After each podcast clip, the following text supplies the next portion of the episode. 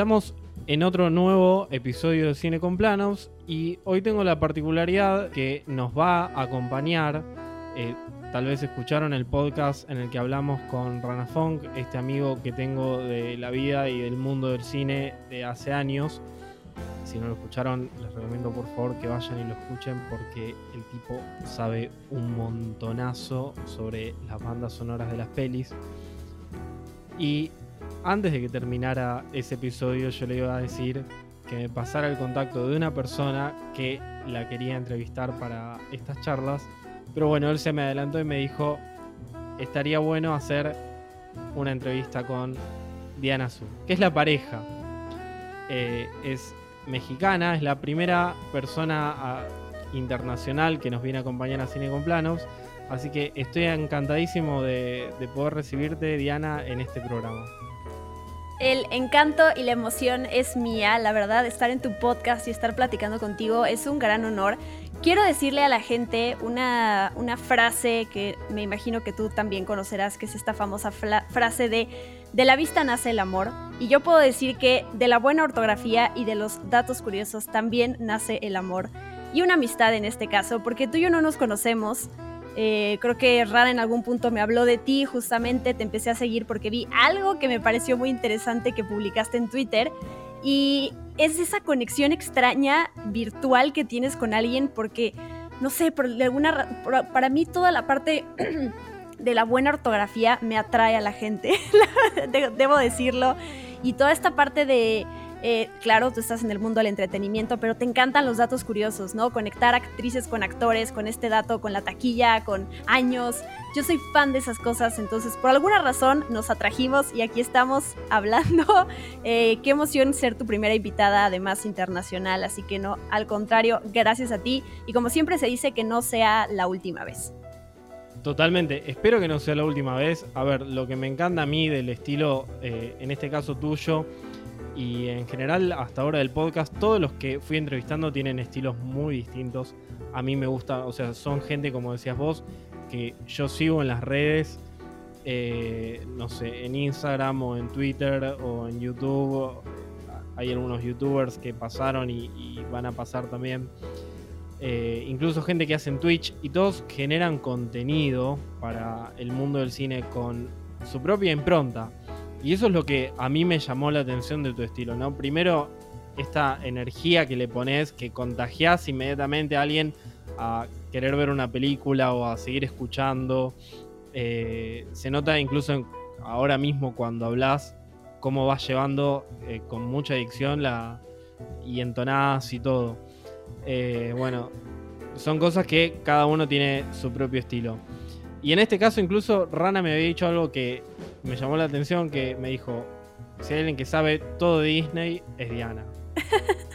Totalmente. Yo, a ver, yo tengo conexiones con Disney por todas partes. De entrada, mis papás desde chiquita me pusieron todas las películas habidas y por haber de Disney que salieron en los años cuando pues, yo era chiquita.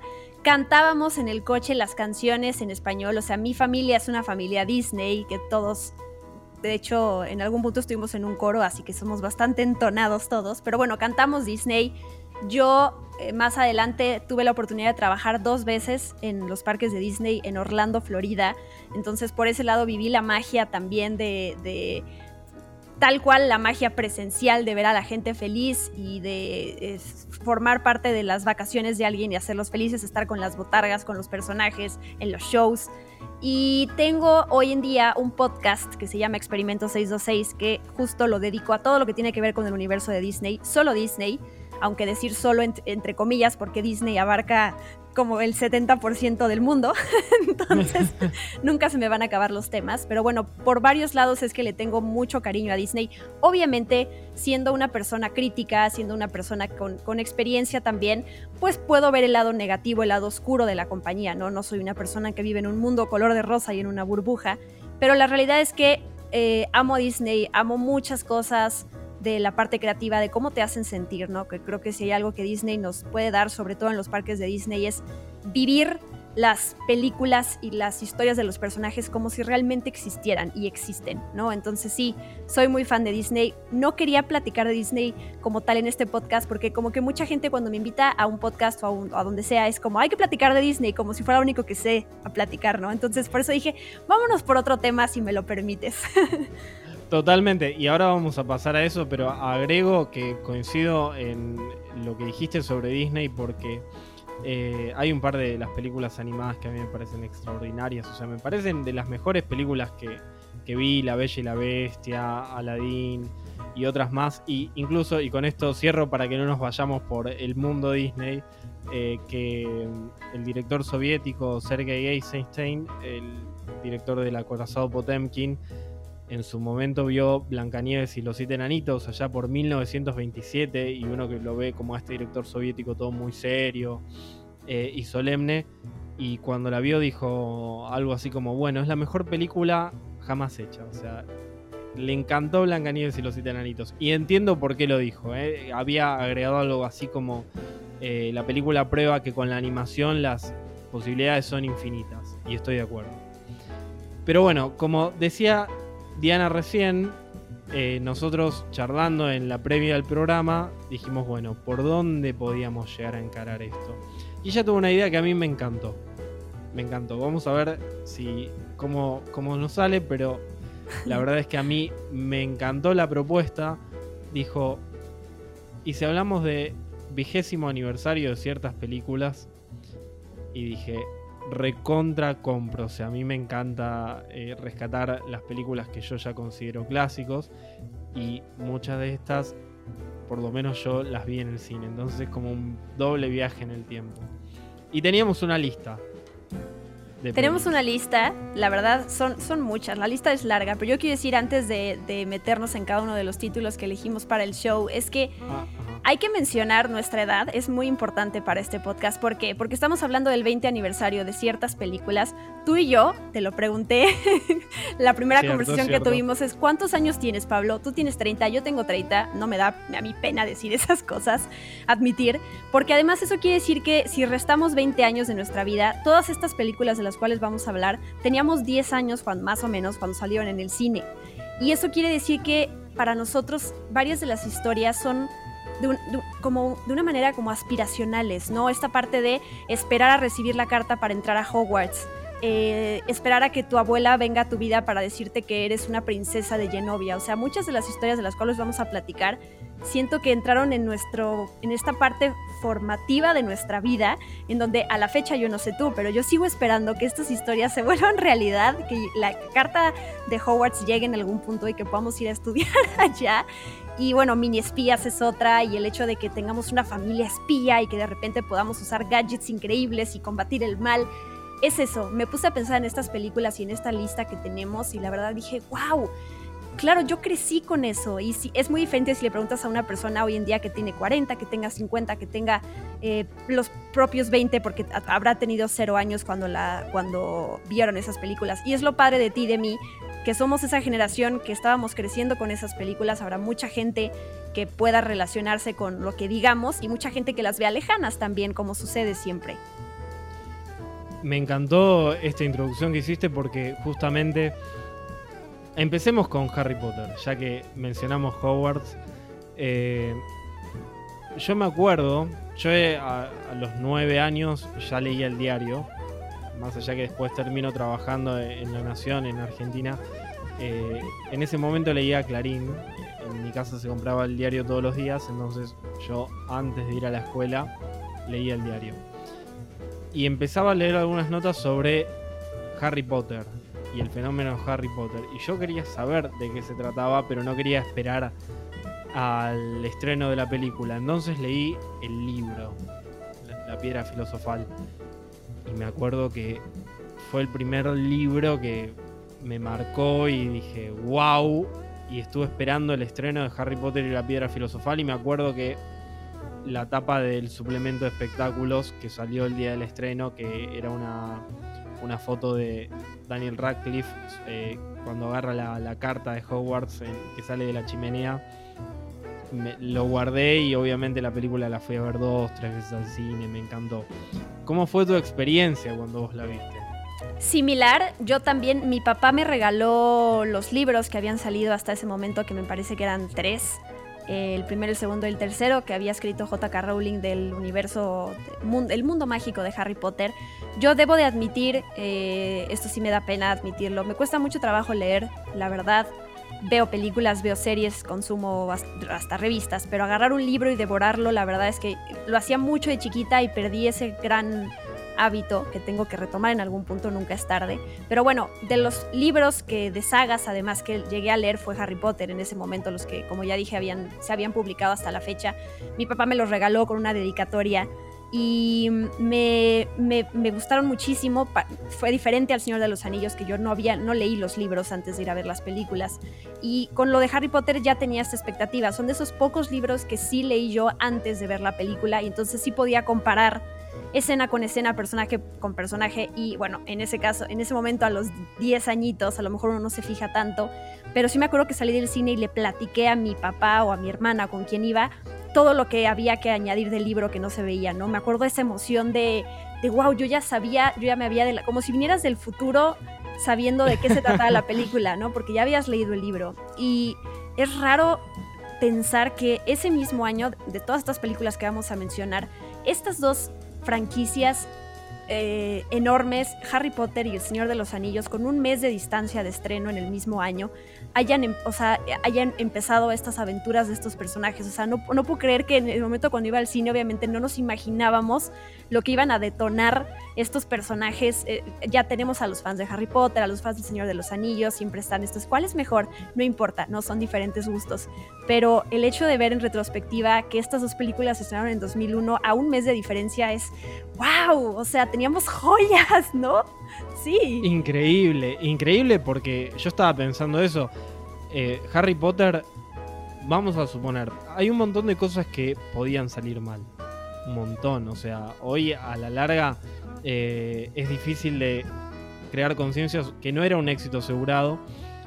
Y uno se pone a enumerar todas las cosas que salieron bien, desde el tema de John Williams, que me parece increíble, espectacular, o sea, me encanta. Pero también la elección de los actores, o sea, cómo fueron creciendo y uno también fue creciendo a la par de ellos. Eh, incluso ya si hablamos a nivel saga, cómo cambió también el tono, porque a partir de, la tercera dirigida por Alfonso Cuarón ya empieza a cambiar un poco más. Eh, pero yo creo que la primera, que es el de Chris Columbus, el mismo director de Home Alone, encontró un tono perfecto. Para iniciar la serie, a mí me encantó. O sea, es como, como decís vos, para nuestra edad, para los que teníamos 10 años, era ideal, ideal. Y, además mencionemos toda esta parte esta experiencia de asombro que en algún punto conforme van estrenando las películas de Harry Potter se pierde porque lo que te, lo que te asombraba en un principio de ver a los cuadros en movimiento, las fotos de los periódicos, decías, ¿cómo es posible que se muevan los personajes? Cosa que ya, ya no te vas concentrando en esos detalles conforme va avanzando en las películas, pero en esta primera, o sea, cómo se mueven las escaleras del lugar en ya estando en Hogwarts, toda esa magia, o sea, ahí sí es cuando realmente tu capacidad de asombro está a tope y, literal estás abriendo la, te quedas boquiabierto con cualquier escena, con cualquier criatura, con, cualquier hechizo que les están enseñando a los, a los eh, personajes. Y además lo dijiste tú, también crecimos con Daniel Radcliffe, con Emma Watson, eh, con Rupert Grint. O sea, si en algún punto creo que se distancia, si se, eh, si se tarda en salir una película, pues ahí entonces uno crece y entonces hay que esperar ya no estás en la misma edad que ellos, pero en un principio sí era, eran tal cual nuestros compañeros de escuela, solo que ellos estaban en un mundo mágico y nosotros no. totalmente, totalmente. Estoy, estoy eh, tan de acuerdo con eso que dijiste que son, eran nuestros compañeros de, escuela que después fuimos creciendo con ellos. Y específicamente esta que es la primera, la piedra filosofal. ¿Te sigue gustando hoy en día? ¿Ya no te gusta tanto? ¿Te gusta más? ¿Cómo la ves hoy con el paso de los años? Sí, me sigue gustando mucho porque más me dan mucha ternura las caritas de un, de un Tom Felton, de un Draco Malfoy cuando se espanta, cuando saben que entró este troll a, Hogwarts. Eh, y siempre le paro para ver su cara y me da muchísima risa en esa toma. Pero a mí sí me sigue gustando. Sé de gente que revisitan estas películas y creo que no les gusta mucho esa. Yo no, no entiendo por qué, porque además eh, toda esta parte del, espejo mágico, el conocer a este Dumbledore que después se nos termina yendo. Creo que a mí me encanta, a mí me, gusta mucho este, el Fluffy, este perro de tres cabezas, eh, Hagrid, el hecho de cuando se suben a este, al, tren y, y cómo, ¿sabes qué es? Es el, el, primer encuentro de los personajes, o sea, sí ya después empiezan a formar vínculos, pero la primera vez que tienes a un Harry Potter conociendo a un Ron Weasley eh, y, viéndolo es mucho más valioso también en retrospectiva saber hasta dónde llegan los problemas que cada uno tiene, con quienes se terminan como pareja, pero ver ese momento es literal verte a ti mismo también de cuando eras chiquito, con quienes jugabas en la escuela, qué recuerdos tienes, o sea, me gusta mucho ver a esta Hermione con una mata de cabello gigante y ver a esa niña que es la intensa de la escuela que todos odiamos, de ya cállate porque quiero ir al recreo, ya no hagas más preguntas, ya no digas que quién hizo la tarea para, para revelar que los demás no lo hicimos. Es que es, no sé, a mí sí me gusta, contestando tu pregunta que ya me alargué, me gusta mucho esta película. ¿A ti te gusta la primera, la de la piedra filosofal? A, mí es una de las que más me gusta también y esto que decías recién me, hizo acordar que cuando estaba por terminar la serie, eh, yo hablaba con una amiga y le decía, ya en ese entonces, que era una medida del tiempo, que a mí me asombraba y me daba un poco de vértigo lo rápido que, estaba terminando Harry Potter, que fue una etapa eh, de mi vida. Algunas películas de Harry Potter me gustan más, otras me gustan menos, no importa, o sea, de las ocho varía. Pero estas franquicias que nos acompañan, yo creo que tienen un lugar especial que va más allá por ahí un poco de, la crítica o el análisis que, uno puede hacer. Igual, esta es, esta es una de las que más me gusta. Pero no quiero dejar pasar que mencionaste que había un mes de diferencia con otra película que yo venía ya siendo Team Harry Potter y leí algunas notas que salían en el suplemento de Clarín, del diario Clarín, sobre El Señor de los Anillos. Y yo en ese momento, pongamos en contexto, apenas tenía 10 años, no tenía mucho más, pensaba y decía, pero esto es una vil copia de Harry Potter, o sea. Eh, es un descaro, pensaba yo, y me, me dolía, o sea, me igual leía todo, porque me gustaban los diseños, venían con unas imágenes de, los diseños de Tolkien o de, quien hacía las ilustraciones, y me llamaba la atención, pero me enojaba. Entonces, esto es así, a tal punto que voy a ver la comunidad del anillo cuando se estrena acá en Argentina. Ah, todavía, mira, me encanta este programa porque estoy haciendo un raconto de mi vida. Dato para los de Argentina. Nosotros tuvimos en 2001 una de nuestras peores crisis económicas. Acá en Argentina tenemos estos vaivenes que cada tanto tenemos, a veces parece que no salimos nunca de las crisis económicas, pero la de 2001 puntual eh, fue, nos, nos marcó bastante porque tuvimos cinco presidentes en una semana, un montón de cosas que parecen guionadas de una película fue tanto en ese momento de la crisis que la pospusieron el, eh, la comunidad del anillo. Fue como un mes después se tuvo que estrenar. Y, bueno, todos los estrenos después de la 2 y de la 3 también se, se pospusieron, no sé, por tradición. Pero, es decir, la vi un poquito más tarde acá en Argentina. Ahora, cuando yo fui a ver El Señor de los Anillos, y ya con esa secuencia de introducción que es como la batalla entre dos ejércitos, el de Isildur y el de Sauron, quedé maravillado. O sea, la película me compró lo que, el trabajo que ya venía haciendo Harry Potter a través de la lectura, esta lo hizo en 5 o 10 minutos. Y ya cuando dije, no, es, fue como un amor a primera vista con El Señor de los Anillos. Después de 5 minutos dije, no, ya está, esta serie y además era una de las películas, si bien yo había visto Titanic en el cine, de tres horas, que para cuando uno tiene 10 años es todo un desafío estar eh, tanto tiempo delante de una pantalla.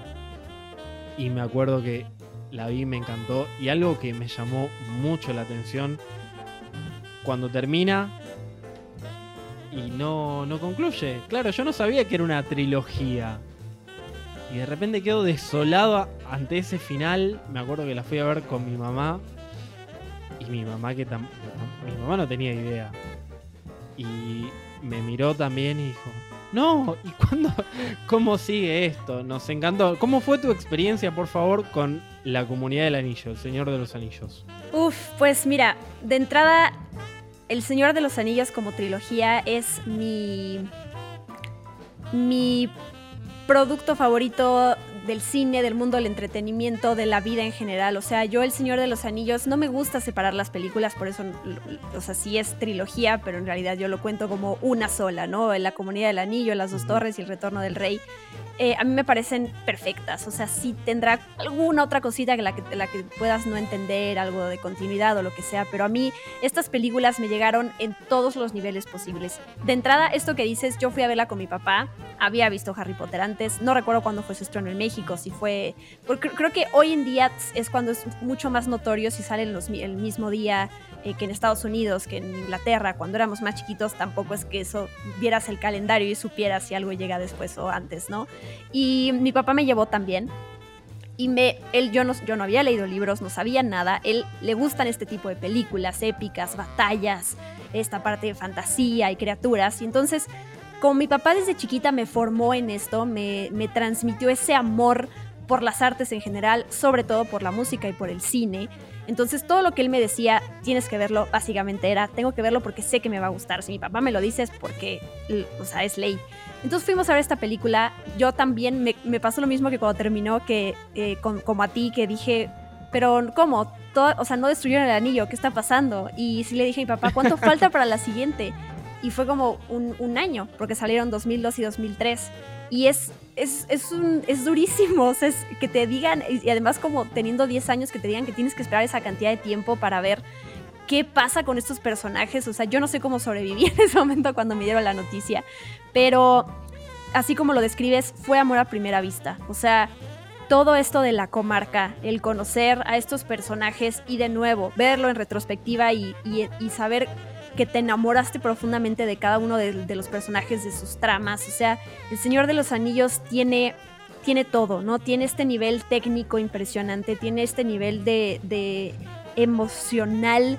La, cantidad de géneros que entra en una sola película o en tres, ¿no? La, historia romántica, la, parte de comedia con Gimli o con Mary Pippin, este, la parte de las batallas, que son las, o sea, no hay batallas, por más que sé que Game of Thrones tenía esa tirada, no nadie rebasará estas, estas batallas. digo, bueno, la, más grande que vimos fue en las dos torres y luego el cierre de la tercera, pero em, para mí, ah, yo te voy a decir, yo vi estas películas y después armé una carpeta en donde yo iba metiendo los recortes del periódico, las revistas que salían del Señor de los Anillos, y yo después de que salieron las tres películas iba eh, siguiendo a cada uno de los actores para ver qué hacían. O sea, yo tengo una hoja en donde digo, a ver, Orlando Bloom, ¿qué hizo después? Creo que fue Piratas del Caribe, y Troya, y Vigo Mortensen, ¿qué pasó después? Y Liv Tyler, ¿no? O sea, yo seguía como si ellos fueran, o sea, eh, no sé, como mis dioses en la vida. O sea, yo conecté con esa película impresionante y además tuve la oportunidad de ir a Nueva Zelanda para cubrir eh, una película, un set que se estaba grabando allá, la película de Megalodón. Y obviamente pedí tiempo para quedarme de vacaciones y poder ir a Hobbiton. O sea, ya se habían destruido las casitas que se usaron para el Señor de los Anillos, las que están construidas ahí son las de las películas del Hobbit. Pero, ¿qué te digo? Lloré, o sea, lloré, le tomé foto a cada eh, pedacito de pasto que veía de, piedra, o sea, porque para mí es, es, es, mi mundo, o sea, yo si fuera un personaje del Señor de los Anillos sería un elfo, viviría en Rivendell, o sea, yo tal cual estoy esperando a que encuentre un portal que me pueda llevar a la Tierra Media. Y, o sea, no, sé cómo explicártelo, o sea, es, como... Eh, una, una, una, pasión impresionante el, el, que siento por esta película, que además las vi y dije, fue también lo que me abrió la mente a decir, quiero estudiar algo que tenga que ver con esto que estoy viendo en pantalla, que no puedo creer que lo estén haciendo real. O sea, no puedo creer. Por eso me metí a este mundo y por eso estoy en el periodismo de, cinematográfico y, o sea, El Señor de los Anillos conectó conmigo a un nivel que me dejó una huella para siempre, ¿no? Y que creo que jamás nadie va a superar eso. Yo, mira, estoy tan de acuerdo eh, con El Señor de los Anillos, con todo lo que dijiste, porque primero Harry Potter y El Señor de los Anillos, el impacto cultural que tuvieron en todo el mundo, o sea, uno sabe, como decís vos, lo que es un elfo, por, y ya los imagina con las orejas puntiagudas, todo eh, por El Señor de los Anillos. Eh, la música de ambas películas, o sea, yo me acuerdo cuando están en las minas de Moria y yo estaba en el cine y empiezan a correr porque viene el Balro y yo dije, increíble, o sea, pensaba cómo, cómo iban a, escapar, cómo iban a sobrevivir, pero además de todo eso, todavía no estaba eh, en abuso del CGI, entonces yo veía los ejércitos masivos y decía, la verdadera magia del cine, ¿no? O sea, lo que cuenta, por ejemplo, Steven Spielberg cuando dice que él fue a ver Lawrence of Arabia y pasaron cuatro horas y dijo quiero ser director de cine y lo que a tantas generaciones nos marcó yo creo que fue El Señor de los Anillos, fue la épica que vimos en el cine.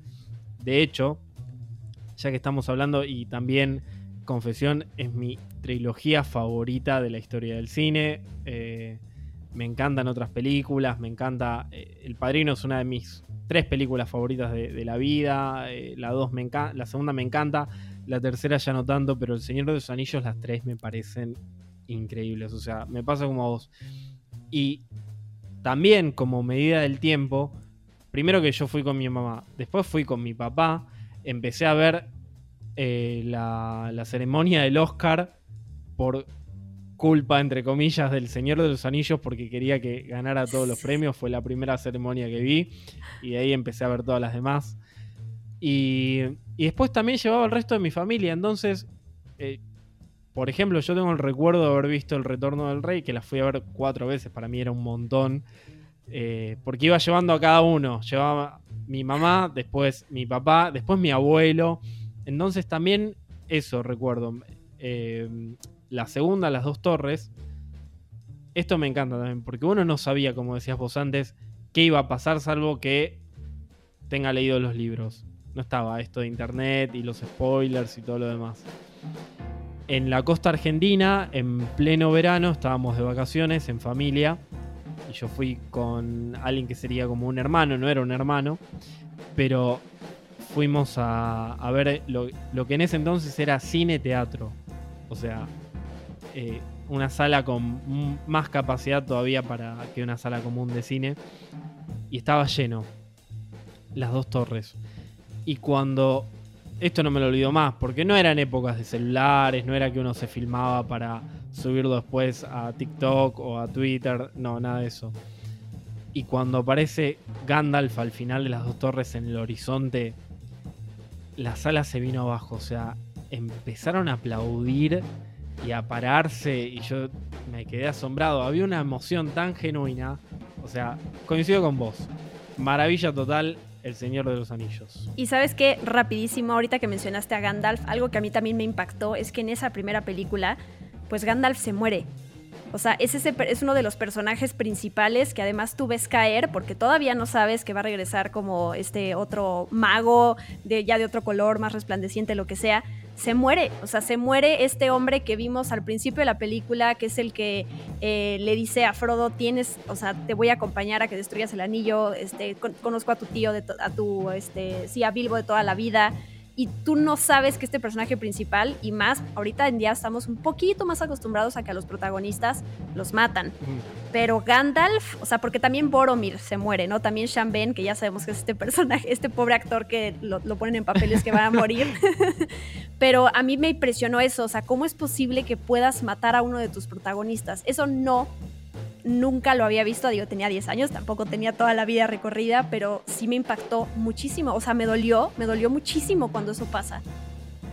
Quiero agregar, ahora que lo mencionaste, que lo que amo del Señor de los Anillos eh, es que algunas películas que por ahí me gustan o no me gustan, no viene al caso, pero eh, detrás de una producción millonaria como que se pierde un poco el, lo que es la emoción genuina, ¿no? O sea, eh, uno dice, sí, qué maravilla, qué, cuánta plata invertida, todo, pero no, no siente mucho.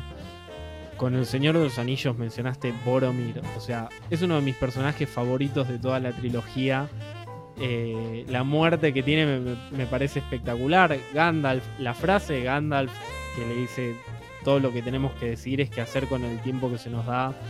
Eh, y las veces que usan esa frase me parecen geniales. Pero también el final con Frodo en, en el bote y Sam siguiéndolo, me parece, o sea, que El Señor de los Anillos, todas me parece que tienen esto, que no pierden el corazón de la historia. Y para mí eso es como fundamental. Que hasta me parece que hasta el Hobbit pierde un poquito lo que es la esencia de, de, de las pelis, pero no sucede con El Señor de los Anillos. Pero bueno, fue un año de grandes estrenos. Otro fue una película de Pixar que imagino que, va, no sé si te gustó o no, pero también la vi en el cine en su momento y también fue una de, mis favoritas que fue Monster Inc. ¿Qué te pareció esa película? Eh, a ver, eh, yo sí soy fan de las películas de Pixar, tendré mi favorita es Ratatouille, pero Monster Inc. claro que me gustó, digo, también viendo en retrospectiva, salió después esta precuela, ahí viene la serie, o sea, son estas películas que dejaron semillitas que están al día de hoy siguen creciendo. O sea, realmente, además, saliéndome un poco del, del tema, cuando algo realmente, eh, porque uno dice, ok, ¿qué películas vas a seguir recordando cuando tengas 20, 30, 40, 50 años? Es muy difícil contestar esa pregunta porque realmente tienes que dejar pasar el tiempo. Pero ahora que han pasado 20 años de estas películas y todas siguen en tu cabeza, o sea, sigues pensando en monstruos y ves a Soli, sigues pensando en magia y ves Harry Potter, o sea, es increíble cómo estos personajes se quedan en, esas, dejan la huella. Ahora, hay que mencionar también que hoy en día la cantidad de saturación que hay que también es un poco más difícil como que brillar y, destacar dentro de todo lo que sale, ¿no? O sea, entre más contenido hay, más difícil es, y, los, y lo sabemos además los propios creadores de contenido, eh, puedes tener tu propia personalidad, a tu comunidad, tu manera de hacer las cosas, pero pues tienes en algún punto que eh, nadar, nadar, nadar, nadar hasta que alguien te ve y alguien te rescata y alguien te, lanza para brillar, ¿no? Pero es, es más difícil y en esos momentos pues también teníamos menos cosas, ¿no? Eh, antes de Monster Inc. habíamos visto Toy Story 1, Toy Story 2 había salido, Bichos. Y Monster Inc. además llega en el mismo año que llega eh, Shrek, otra película oh. de otro estudio que además es el primer año, 2001 es el primer año que se premió la categoría de mejor película animada en el Oscar y ganó Shrek, no ganó Monster Inc. Eh, estaba ahí concursando, te voy a decir, Shrek, con Monster Inc. y con Jimmy Neutron Boy Genius. es la otra película que estaba ahí en competencia. las vi las tres, las vi las tres en el cine, las vi las tres en el cine. Quiero saber cuál es tu favorita de las tres. Eh, me voy a ir con Monster Inc. porque a mí, a ver, ahorita nos metemos a hablar de Shrek porque también todo lo que logra Shrek y, salirse también de este molde y de este, estas típicas princesas y toda esta parte de lo políticamente correcto y las mujeres y que no vas a eructar ni vas a... todo ese tipo de cosas ahorita llegamos con Shrek. Pero bueno, Monster Inc. a mí lo que me gusta es toda esta parte de ternura, esta relación que tiene eh, Boo con Soli se me hace eh, maravillosa. Este, el villano Randall también. O sea, siento que son estos personajes súper emblemáticos y que ah, conectaste con ellos. O sea, también esta amistad de Mike y de Soli, en donde también, ok, me tengo que eh, ir a Monsters University para poder aclarar algo que es cuando este personaje que es Mike Wazowski se da cuenta de que por más sueños que tengas, por más pasión que tengas, hay cosas que no puedes lograr, o sea, que no, no puedes llegar a ese sueño. O sea, él quiere ser este asustador y no lo no puede, o sea, no es no nació para eso y entonces termina siendo como este acompañante del asustador estrella, ¿no? Eh, eh, estos personajes, la verdad es que me, me toda esta parte de la animación, o sea, los quiero abrazar. Pienso en Soli y es un personaje que siento también cercano. Todos los que estamos haciendo aquí son cercanos para mí, pero me, me, me, gustó esta historia. No es mi favorita de Pixar, como ya lo acabo de, decir, pero ah, me encanta. Monster Inc. es un clasicazo. La música al principio también. Eh, toda esta creación de una ciudad que se llama Monstrópolis y el detallito de los dientes, la construcción de los edificios, toda esta parte de generarle sustos a los niños para poder tener energía para la ciudad y que luego al final descubres que las risas de los niños generan mucha más energía, 10 veces más que los sustos. O sea, se me hace también como, más allá del entretenimiento y todo, conceptos como muy profundos que son los que tiene Pixar también como característicos. Y bueno, Monster Inc. entra dentro de las primeritas. A mí, a mí me pasa lo muy parecido. O sea, a mí mi top 3 de Pixar creo que es eh, Ratatouille, Wally, eh, Up. Y agregaría en un cuarto puesto a, tal vez eh, Soul, pero Monster Inc. me encanta. O sea, esta época de Pixar. Pixar tiene igual un montón de películas increíbles y es como muy difícil elegir una sobre otra. Pero quiero agregar algo de lo que decías de Monster Inc.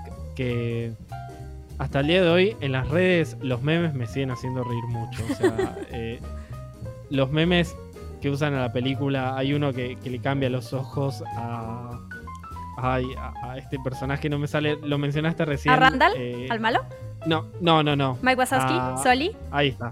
Sí, sí, a ah. Mike Wazowski le cambian los ojos. Me sigue haciendo reír hasta el día de hoy los memes esos, o el meme de que se usó mucho en pandemia al principio eh, no me acuerdo cuál era el código de alerta. Ah, buenísimo, sí. 3312, 3312. Ese, ese código, ese código. Acá en Argentina me acuerdo que eh, había eh, unas personas con, de, obviamente de sanidad, con e, este traje de hazmat o hazamat, no sé cómo se dirá muy bien, pero estaban en la calle y era y yo decía, pero esto es como Monster Inc. y me reía. Ahí te das cuenta cómo las películas trascienden su época. Pero bueno, pasemos a, Shrek, que fue datazo ese que tiraste. La primera película ganadora del Oscar Animación. Eh, es una película que también hasta el día de hoy me, yo creo que la vuelvo a ver y me sigue haciendo reír. Me parece tan genial, tan genial como decías vos. Eh, deconstruye un montón de, lugares comunes por ahí de, de los cuentos de hadas o de las pelis de Disney también. Sí, y es que además hay que eh, ubicarnos en, los años, ¿no? O sea, Shrek sale en 2001 y justo entre el 89 y 99 es como se conoce a esta época súper eh, dorada de Disney, que es el renacimiento de Disney, que empieza con La Sirenita y que termina con Tarzán, que son 10 películas. Y entonces dos años después llega Shrek, cuando no, ahorita, eh, eh, eh, digo, sí hay un par de películas más animadas que salieron en esos años, pero pensando justo en estas historias de princesas, las canciones, una que otra, Tarzán, por ejemplo, no es musical, pero bueno, como en general, ¿no? Tenemos esta fórmula que viene explotando Disney. Es curioso justo esto del Oscar, porque ninguna de ellas se llevó el Oscar porque no existía la categoría de mejor película animada. Y Em, de repente llega Shrek, llega Shrek con tantas este, cosas que rompe, ¿no? De entrada estas princesas que son guerreras que golpean, que eructan. Eh, tenemos este eh, protagonista de la película que es, una especie de villano, es una especie de, de personaje odioso que, le gruñe a todo el mundo que es un ogro tal cual y que por qué e, encontrarías una conexión con alguien así, ¿no? Eh, tenemos este personaje obviamente que es, que es burro, que está, es la parte tierna, esta contraparte de Shrek, pero es eso, es una película de eh, gente de, los outsiders, ¿no? De los diferentes, de los exiliados. Fiona también, que no entra dentro de, de, todo este estereotipo también de la princesa perfecta y todo eso, ¿no? Entonces, eso también como audiencia te hace ver con todo lo que se puede jugar y que está bien y que esos personajes que están viendo en pantalla, por más animados que sean, tú también eres así, tú también como mujer, hablo, tienes esta parte cochina y, eructas y bueno, podemos enumerar un montón de cosas que lo hacemos como cualquier hombre o mujer que no las venías viendo en los personajes correctos, este, como en Disney, esa es la realidad, ¿no? Entonces esa parte, claro que es increíble de Disney y, las, las historias de amor y todo eso, pero ver a Shrek para mí también fue como, wow. Eh, puedo ser también ese personaje de Fiona que es ruda, que no se deja, y que además se puede enamorar, porque eso es lo que yo sigo defendiendo hoy, en día con toda esta parte del, empoderamiento de la mujer, que es, eso no quiere decir que la mujer no pueda ser vulnerable y no pueda dejarse amar y no pueda enamorarse, eso no es un signo de debilidad, o sea, las cosas pueden eh, ir de la mano, ¿no? Entonces ver a este personaje de Fiona, la verdad es que eh, pues es muy disfrutable y además pensando en DreamWorks, que es DreamWorks ya tenía sus películas con animación por computadora, Ants fue la primera, eh, vinieron un par más después, que eran El Príncipe de Egipto, El Camino hacia el Dorado, que paréntesis, me encanta El Camino hacia el Dorado, es una película súper poco valorada, es increíble, y Pollitos en Fuga, ¿no? Y después llega Shrek. Entonces, y las canciones, la de All Star, la de Smash, eh, perdón, All Star de Smash Mouth, también es como, ah, wow. tiene, tiene tantas cosas, no, no quiero dejar pasar que amo hay, a veces pasa que hay productos que uno se acostumbra a verlos en idioma original o a veces en el doblaje. Eh, hay un chiste, entre comillas, que dice que el doblaje mexicano de las primeras 10 temporadas de Los Simpsons logró eh, la hermandad latinoamericana que no logró ningún político. no había escuchado yo estoy, yo estoy convencido que no solo Los Simpsons, sino el doblaje de Shrek, especialmente el de eh, Burro, que el actor mexicano que es el empresario Eugenio Derbez, si no me equivoco. Sí. Y amo, a, ver, me encanta el doblaje que hace Eddie Murphy. Shrek la he visto en inglés y la he visto eh, en castellano, pero para mí la voz de Burro, el trabajo que hace Eugenio Derbez es perfecto. Y así fue todo. O sea, yo me acuerdo que eh, mis amigos en la escuela hacían los chistes e imitaban la voz de, burro de los personajes y eran la voz de, estos actores mexicanos. Eso me parece también que eh, el cine logra estas cosas que cuando una película nos gusta tanto, no importa, o sea, de dónde vino, o sea, de qué país, o nada, se borra todo. Y eso me encanta, me encanta, borra las fronteras. Pero no quiero dejar pasar que estas, las tres películas en realidad, porque eh, Jimmy Neutron también la vi en su momento en el cine, me acuerdo todavía. Me había olvidado hasta el momento que la mencionaste. vi las tres en el cine, pero ese mismo año, y creo que no me estoy equivocando, salió una que yo no vi en el cine. Es más, ni no recuerdo que se haya estrenado en Argentina. Por ahí sí se estrenó. Pero es una de mis películas favoritas de toda la vida que es eh, El viaje de Chihiro de Hayao Miyazaki. La vi muchos años después. Incluso creo que El viaje de Chihiro fue la segunda película en ganar el Oscar eh, animación, que le ganó en su momento a la era de hielo. Yo no había visto el viaje de Chihiro y me acuerdo cuando vi la ceremonia del Oscar dije, ¿y esta película que no la vio nadie? ¿Cómo, cómo le puede ganar a la era de hielo que era, yo la consideraba como una obra maestra? Y más, muchos años más tarde la vi y creo que las tres que mencionamos, Monsters Inc., Shrek y El viaje de Chihiro, entran en esta categoría muy especial de películas también que trascienden edades. Sí, el viaje de Chihiro justamente llegó en, o sea, nada más para que la gente lo sepa, como estrenó ya, me imagino que no sé, a finales o en algún alguna fecha en donde ya entraba como para concursar en el Oscar el siguiente año. Entonces sí, justo ganó para 2002 el Oscar. Para 2002. Y, lo que tienen todas estas películas es que a veces el, cine de animación tiene el estigma de eh, que es para chicos, ¿no? O sea, que no es lo mismo que lo puedan disfrutar los chicos que una película sea para chicos, porque muchas no son excluyentes del público adulto. De hecho, con todas estas tres que mencionamos, yo las veo al día de hoy con 30 años y me siguen encantando. O sea, las vea con alguien de mi edad o las vea con eh, alguien más chico, creo que eso es lo que tienen de bueno estas tres. Que me parece que fue ahora que lo estamos repasando, un año extraordinario para el cine de animación. No, y para todo en general. O sea, tú ves, eh, ahorita que estamos mencionando un par de películas de 2001, pero de verdad es que qué año tan, tan fructífero para el cine. Ves también la taquilla, yo estaba ahí sacando algunos números de las películas más taquilleras de ese año, evidentemente Harry Potter está en primer lugar, luego está El Señor de los Anillos y todas las demás también son de esos años que hoy digo, hoy estamos viviendo tiempos inciertos, extraños, peculiares que no entran de, con, con esa comparación, pero sí no hemos llegado como a ese, ese nivel de, obras tan diferentes entre sí y al mismo tiempo que cada una te pueda dejar una huella. O sea, Shrek también, que se convirtió en este, esta imagen también de DreamWorks. Toda la cantidad de películas que salieron, la taquilla de cada una es así una cosa impresionante. Hablaste antes del el empoderamiento femenino y hay tres películas que se estrenaron en este año, que son relatos de protagonistas, de tres protagonistas distintas, pero que a, mí también me parece que son películas que en su momento por ahí no se las valoró tanto. O sea, se la tenía también cargaban con este estigma de son comedias, ¿no? O sea, como no son gran cosa. Y hoy son tres clásicos, creo. Eh, eh, o por lo menos a mí me, me encantan. Que son, y ahora vos vas en el orden que quieras. Legalmente rubia. El diario de la princesa. El diario de Bridget Jones. Y me estaba olvidando una cuarta, una película francesa, que también es Amélie.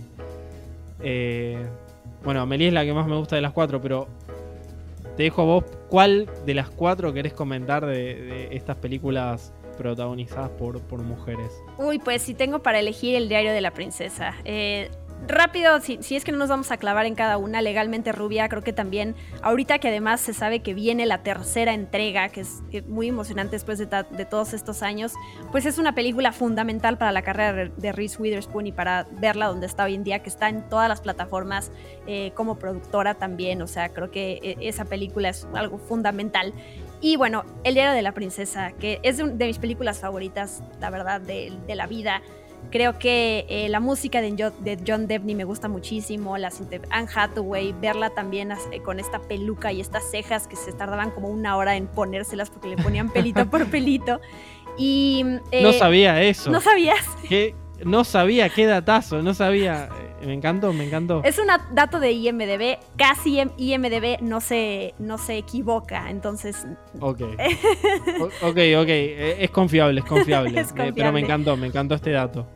Pues bueno, esta película que debo decir que es está en la lista de las películas con peor calificación de parte de, eh, Roger Ebert, que eso me dolió muchísimo. Sé que él es un... ¿No le gustó a Roger Ebert? No, hombre, no solo le gustó, está, está en su lista de películas más odiadas. Lo amo, lo amo a Roger Ebert, pero bueno, acá no coincido con él. Lo amo igual. Pero bueno, esta película que como lo dijimos al principio del programa, ¿no? Que te hace pensar hasta cierto punto que podrías ser tú esa persona elegida que tienes una abuela allá afuera que te puede dar el reino, de un reino ficticio que en este caso es Genovia. Y bueno, esta eh, película que eh, Anne Hathaway, este, ahorita Anne Hathaway pues ya es muy conocida y la amamos y básicamente vemos su nombre en cualquier cosa y vamos por ella, pero aquí también era este personaje, por lo menos para mí, que no era eh, conocido, de hecho de la segunda película, que no me gusta tanto por cierto, es la primera película de Chris Pine, o sea, también eh, que dices, wow, o sea, en serio una película así lanzó a este actor que ahorita lo vemos en blockbusters como Mujer Maravilla. Y me gusta mucho, esta es raro porque generalmente veo las películas animadas en, dobladas, pero las películas live actions las veo en el idioma original y esta la vi en español por alguna extraña razón no sé si tiene que ver con que es la primera vez que la oyes y entonces tu cerebro asimila ya eso como, el, como lo original, pero me gusta mucho más la voz de Julie Andrews doblada que la original de la propia actriz, es muy raro. Pero bueno, amo a Julie Andrews también, es como mi abuelita. y eh, bueno, es todos estos chistes que hay entre en, la película, frases icónicas también como del, este amante de la reina que le dice a Mía como de nadie puede hacerte sentir mal sin tu consentimiento. O sea, también hay como estas frases también como em, icónicas, aprendizajes también y me gusta porque, bueno, con la música me pasa hoy en día, yo soy una persona eh, romántica también, cierro los ojos y me imagino bajando las escaleras y bailando y con tu vestido como una princesa, ¿no? O sea, y no va por el lado de, de ay, vivo en una realidad rosa, sino más bien por el lado de tan fuerte es esa parte técnica de una película, en este caso la música, que te puede cerrar los ojos y te puede transportar a un momento, a sentirte rodeado de ciertas personas que no existen en tu vida, príncipes, este, los, el cantante de Genovia, la reina Clarice, o sea, es, es, increíble lo que logra esta película. Eh, no sé si tú la, la sientas de esa manera tan cercana a ti, pero bueno, a mí me encanta. ¿Nos quedó alguna más en de estas que mencionamos de este año? Pues mira, para tenerlas por lo menos enlistadas y que la gente recuerde que estrenaron ese año, eh, Memento, Yo Soy Sam, Vanilla Sky, Pearl Harbor, la primera de Rápidos y Furiosos, bueno, que creo que era Rápido y Furioso en singular, que bueno, esa es otra que, que también me, me, pues me satura, pero no hay que, digo, hay que reconocerle la cantidad de, dinero que ha recaudado esa franquicia es impresionante. Ocean's Eleven, esta película eh, con Brad Pitt, con Matt Damon, con George Clooney, que es un remake de esta película de no sé si los 60 o 70, Frank Sinatra, Mini Espías y Mulan Rouge. Y bueno, muchas otras, ¿no? Ay, tantas que. Mira, de todas las que mencionaste, mencionaste recién Mini Espías, Antonio Banderas. De ahí salió Machete también. Machete, este personaje que amo, Dani Trejo, un genio total. Eh, vino de ahí. Rápido y Furioso. Acá voy a decir algo polémico. A mí las primeras cuatro de Rápido y Furioso no me gustan. Y recién la quinta, que, se va como más para el lado de la fantasía, fue una de las mejores experiencias que tuve en salas. Eh, Rápido y Furioso 5. Acá en, en Buenos Aires tiene sus legiones de fanáticos. La vi a sala llena en segunda fila. Y la vi, viste, cuando vas predispuesto a que algo no te va a gustar. Y me encantó, me pareció tan divertida. me Rápido y Furioso me compró a partir de la, de la quinta. Eh, bueno, mencionaste Mini Espías Memento, también de Christopher Nolan. Casi una película independiente donde ya empezaba con este ir y venir a través del tiempo, que después iba a acentuar en Inception, Interstellar y Dunkirk. Eh, no, la verdad es que fue un gran, gran año 2001. Todas las que estamos mencionando, Moulin Rouge, que un musical que amo, amo, amo. Me, voló la cabeza también cuando, cuando lo vi. No lo vi en el cine, la vi años después en, en disco, en DVD. Pero todas muy buenas. De todas estas que mencionamos, sacando El Señor de los Anillos, ¿cuál sería tu favorita? Ah, ya, me, me quitaste. Ya sabías que iba a decir El Señor de los Anillos, ¿verdad? Ibas por esa. Um, pues me gusta mucho El diario de la princesa, la verdad es que sí la tengo también entre mis películas favoritas, no sé eh, qué número, pero sí es una película que me gusta mucho, que me hace esas películas que también pones cuando necesitas un apapacho, que necesitas hacerte bolita y no pensar en el mundo y meterte en el sillón, esa me gusta mucho, me, quedo con El diario de la princesa.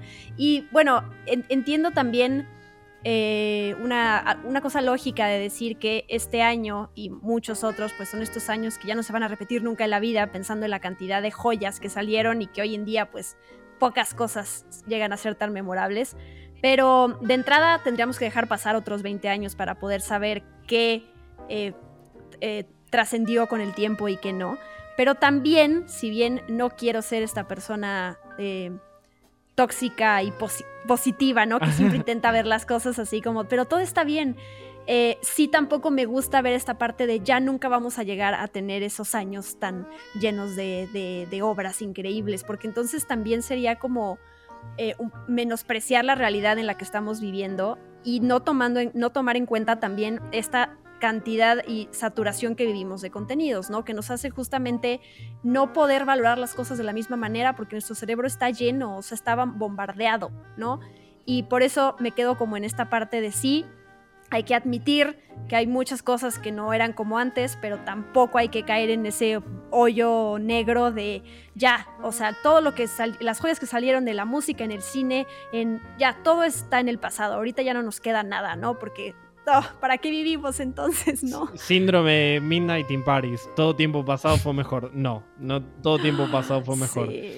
Ahora, para ir cerrando, te voy a pedir que nos recomiendes a los que escuchamos Cine con Planos tres películas que te hayan gustado mucho, mucho, mucho. Pero antes de eso, para ir cerrando, hay un par de películas de 2001 que me hiciste acordar. No puedo dejar de mencionar, por favor, que sumen a la lista Todas las que estamos mencionando, si las vieron para volver a ver, o si nunca las vieron, por favor vayan y véanlas. Pero voy a sumar también eh, Gosford Park de Robert Altman, que me encanta. Eh, Lagan, eh, que se llamó Once Upon a Time in India, una película épica de, de, Bollywood de cuatro horas que me encantó. Y una muy, muy, o sea, muy especial, más porque la invitada de dónde viene que es de Alfonso Cuarón y tu mamá también, que creo que es mi favorita de Alfonso Cuarón, que me parece que tiene unas películas increíbles. Me encanta Gravity, me encanta Roma, Roma me, la amo. Y tu mamá también me parece excelente. Esa fue una de las primeras películas que, que vi en mi adolescencia y me voló la cabeza. O sea, no la vi en 2001, la vi ya 3, 4 años más tarde. Y dije, wow, wow, eh, otro tipo de cine era posible. Pero, Claro. pero bueno, eh, pasemos a las recomendaciones de Diana Su para los oyentes de cine con planos. Que Ok. tenés total ¿Puedo libertad. inclu- Ok, ¿puedo incluir una serie? O sea, Perfecto, me encanta. Ok, no, como me dijiste en un principio, no son favoritas, eh, ni mucho menos, pero bueno, se me ocurren ahorita que pueden ser este tipo de recomendaciones, no las, las típicas, sino las favoritas, porque ya hubiera dicho El Señor de los Anillos, eh, y Realmente Amor, y eh, Eddie the Eagle, que son de mis películas favoritas. Pero bueno, quiero recomendar de entrada un documental que acabo de ver recientemente, que es el documental de los Bee Gees, que se llama How Can You Mend a Broken Heart, que llegó a HBO Max, entonces no lo podíamos ver de manera legal en Latinoamérica, pero salió en plataformas digitales, es decir, si lo buscan, eh, bueno, en Argentina no hay Cinepolis Click, pero en iTunes, en eh, Google Play, no sé qué... Eh, plataforma, pues la- plataformas Sí. digitales, o sea, estas que rentas o compras una película, se puede ver ya el documental y es o sea, es sumamente emotivo. Yo conocía varias canciones de los Bee Gees, pero en la vida me puse a pensar o a investigar sobre su historia y la verdad es que tienen como estas altas y bajas impresionantes, te van contando además parte de la historia de, de la música que estaba pasando algunas cosas en Estados Unidos importantes, sucesos importantes, la música disco, eh, la relación entre hermanos, ¿no? El éxito que tuvieron, luego se separan, luego no, y finalmente de los tres hermanos que conformaron la banda de los Bee Gees, aunque son cuatro hermanos en realidad, eh, de esos tres, dos ya murieron. Entonces, toda, todo el recuento de la historia por parte del hermano que está vivo es muy emotiva y muy, pues muy triste, ¿no? Es- es- no voy a spoilear algo que dice al final que también te, ya sabes, te deja helado y te deja con el corazón roto en el, en el buen sentido de, pues hay que disfrutar a la gente que tenemos alrededor y, bueno, como historia de ellos, la verdad es que es impresionante cómo llegaron a, a tener este típico em, como no sé si es falsete, pero esta manera de cantar tan aguda que tenían ellos, que no cantaban así en un principio, y te van mostrando en el documental cómo se les ocurre eso, ¿no? Entonces está increíble, increíble, increíble el documental. Em, otra serie documental que quiero recomendar, que de nuevo no es que sea mi favorita, pero me, me emocionó mucho, es doc- la serie documental que está en Disney Plus sobre el detrás de Frozen 2. ¿Cómo hicieron Frozen 2? Es una serie documental de seis episodios y aquí dos cosas. Eh, una, no importa si no viste Frozen 2. Y dos, no importa si te gustó o no Frozen 2 o Frozen. ¿Por qué? Porque aquí lo padre de este documental es que te enseñan el detrás de cámaras de una película animada en el estudio de Disney. Claro que no te muestran, que estaría siempre, siempre padre mostrar los momentos oscuros cuando la gente está este, estresada y la película no sale adelante y todo eso, pero el cómo te muestran, el tener una idea y cómo ves a cada uno de los animadores, cómo sacan adelante sus escenas, o sea, una animadora que dice, ok, tengo que animar una escena en donde vemos al personaje de Elsa corriendo, entonces para ella poder lograrlo, en, en su casa, su novio la graba a ella corriendo por la calle eh, para que ella, a partir de los pasos que ella hace de sus movimientos, pueda animar al personaje de Elsa, ¿no? Entonces, como que ese tipo de cosas a quien les gusta el cine y quienes les encanta el detrás de cámaras de cómo puede llegar la magia eh, al- a, la pantalla, es súper interesante. O sea, de nuevo, no te muestran todo, sí te muestran que en algún punto en Frozen 2 en específico tuvieron un súper problema con una canción, no sabían cómo sacar adelante la película, no se entendía, hicieron pruebas, este, ya no sabían qué hacer, los escritores de las canciones estaban hartos también porque decían, bueno, a ver, ya propusimos esto, o sea, sí, sí tiene como esta parte súper interesante de el estrés de un año antes de que salga una película, todo lo que se tiene que hacer. Por eso lo recomiendo y porque también siendo Frozen como que todo el mundo, yo en este caso, porque yo estoy harta de Frozen, trabajé en los parques de Disney justo cuando había estrenado Frozen 1 y todo era, ¿dónde están las muñecas de Frozen? Quiero un Olaf, las canciones, o sea, quitaron shows y quitaron eh, eh, personajes icónicos para poner el, meet and greet con las princesas y shows. Yo acabé odiando Frozen, pero ese no es el punto. El punto es que esta serie documental está muy, muy interesante por ese lado. Mi mamá, que no le interesa Frozen ni nada, la vio y dijo, ¡au! No, sé, no sabía que así funcionaran las cosas detrás de las puertas de un estudio de animación. Entonces, lo recomiendo. Yo lo voy, a, lo voy a ver porque incluso me gustó eso que dijiste. No vi Frozen 2. La 1 sí la vi, me gustó. El, tema, este tema tan famoso me encanta.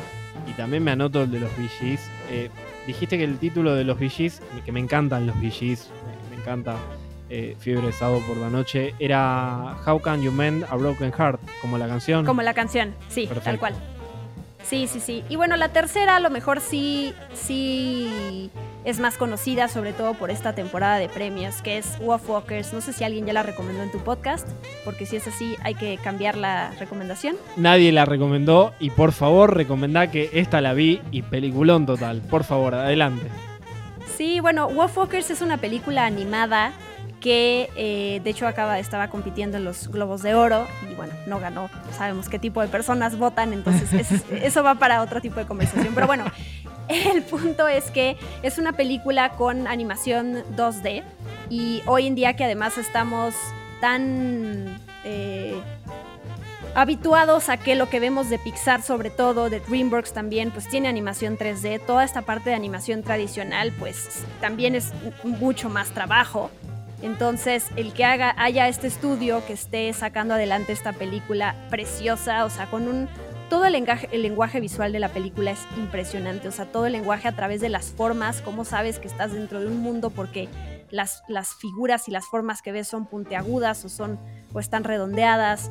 Toda esa parte es impresionante cómo cuentan una historia con lo visual. Y bueno, la historia de las niñas, dos amiguitas, bueno, dos niñas que se conocen, una que vive eh, bajo eh, pues una sociedad machista, que tienes, ella solo puede realizar ciertos trabajos y de repente sale al bosque, conoce a una niña que es libre en el bosque y entonces le llama la atención y empiezan una amistad, pero al final el papá de esta niña de la ciudad pues casa a, la manada de la otra niña que se hace amiga de su hija, ¿no? Entonces como toda esta parte de, híjole, ¿de qué lado estás? Es una película impresionante en donde se nota también em, pues el esta otra parte de animación que menciono y que sí necesitamos apoyar más allá de, que es una película que lo vale totalmente, sí necesita nuestro apoyo, pues estas películas antes de que se pierdan los recursos y el apoyo, ¿no?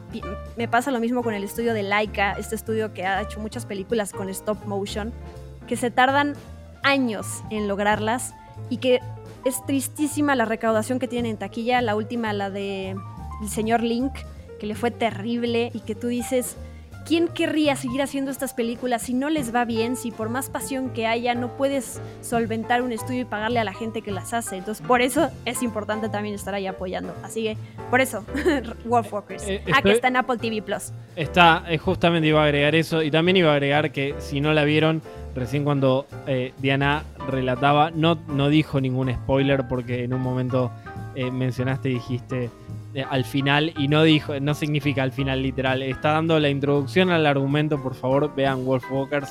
Que no me di cuenta. Es hermosa, sí, pero no, claro, porque por ahí para quien no la vio pensaba, ah, spoiler. No, es la introducción que dio el argumento, es una película muy, muy linda y estoy de acuerdo con lo que dice ella. Hay que apoyar a este tipo de producciones eh, que llevan mucho trabajo, son verdaderamente artesanales. Eh, de hecho, Soul y Wolf Walkers para mí eh, están entre mis favoritas del año pasado. O sea, son dos películas que me encantaron y me parece que tendrían que estar eh, en los Oscar. No, posiblemente no suceda, pero para mí, o sea, hablando con el corazón, tendrían que estar, y con el cerebro también, tendrían que estar compitiendo en mejor película las dos, porque me encantaron. Diana. Uy, te voy a, perdón, voy a, ya, me voy a alargar dos minutos más. Ahorita que mencionaste Wolf Walkers y Soul, justamente fueron mi segunda y tercera película favorita de 2020. Y ya que mencionaste que las tuyas también, quiero mencionar cuál es mi número uno. Que mi número uno es una película que se llama Never, Rarely, Sometimes, Always. ¿La viste? La vi, está entre mis, entre mis 10 favoritas del año pasado también. Ok, es otra película que es eh, muy dura, no es para todo mundo también, es, es, una, también está en plataformas digitales, es decir, la pueden comprar o rentar ahí en, en plataformas digitales, de una chica que se embaraza y entonces todo lo que tiene que eh, pasar para eh, tratar de poder abortar, ¿no? Y la, más allá de este tema que es polémico y por eso digo que no es para todos, aunque todo mundo debería de verla, es esta parte de sororidad, esta parte de, hermandad que existe entre ella y su prima que la acompaña en toda esta travesía tan, tan fuerte. Eh, y la verdad es que es una película muy, una película brutal, pero que todo el mundo debería de ver, la verdad. Estoy, estoy de acuerdo, ¿eh? El año pasado tuvimos algunas películas muy, muy intensas, muy, muy bonitas a su modo, ¿no? Porque no es una palabra justamente por ahí bonita para decir de eh, never, rarely, sometimes, always, pero es como decías vos antes, en 5 o 10 años yo creo que vamos a estar recordando y hablando también de, de estas películas, que por ahí fueron producciones o de assistant eh, independientes, no tuvieron tanta, tanta difusión, pero me parecen eh, películas buenísimas. Diana, para los que están escuchando, ¿dónde pueden seguir tu trabajo, eh, escuchándote, viéndote, redes sociales, canales de todo? ¿Dónde? Pues es más fácil que dé mis redes sociales y que a partir de ahí encuentren el trabajo que hago para diferentes lados, porque no me gusta enlistar así las millones de cosas y al final no te quedas con nada, ¿no? Yo estoy en Twitter y en Instagram como arroba guion bajo Su. Tengo mi página de Facebook también, que es un poquito diferente como el link y por eso no la menciono porque termino confundiendo a la gente. Y tengo mi canal de YouTube, que ese es simple y sencillamente Diana Su que bueno, ahí está creciendo poco a poco, que tengo mi podcast que lo subo ahí, tengo entrevistas, tengo mi video de estrenos todos los viernes.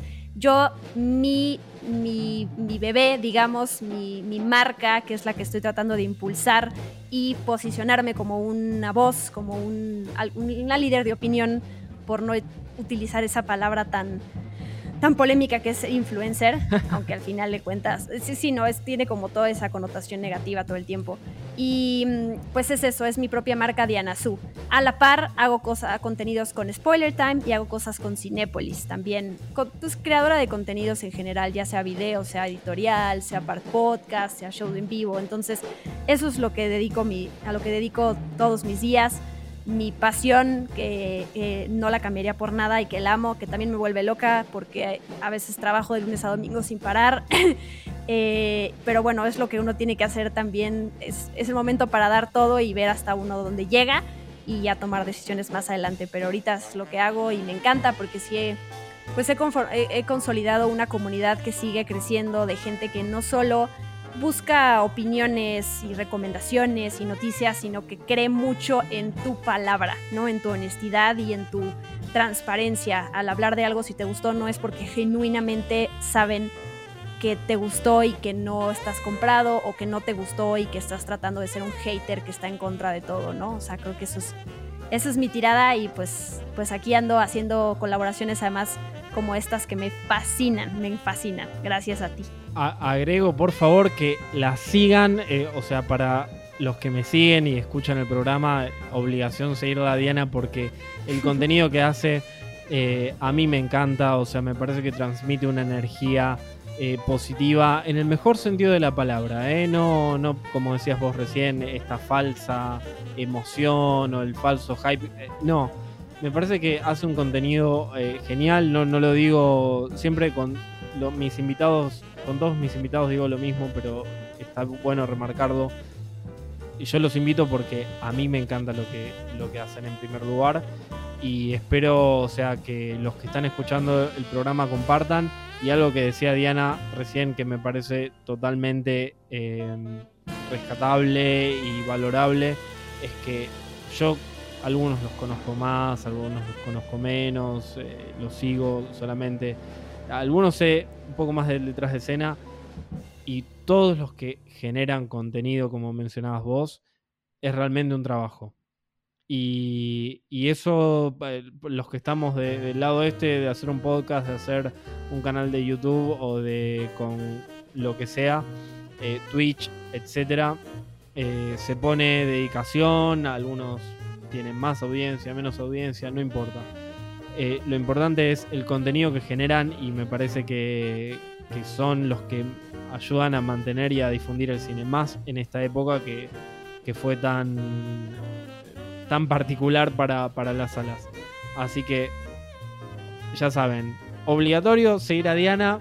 Diana, me encantó este programa, me encantó eh, cómo quedó. Espero que, como dijiste vos, haya una secuela, una segunda temporada. Nos volvamos a, juntar a charlar sobre eh, más cine, películas, tal vez series. No veo mucho, pero no lo descarto. Así que bueno, gracias por haber venido a Cine con Planos. Gracias a ustedes que nos están escuchando también. Y espero que el programa de hoy les haya gustado y nos estaremos viendo en la próxima. Chau, chau.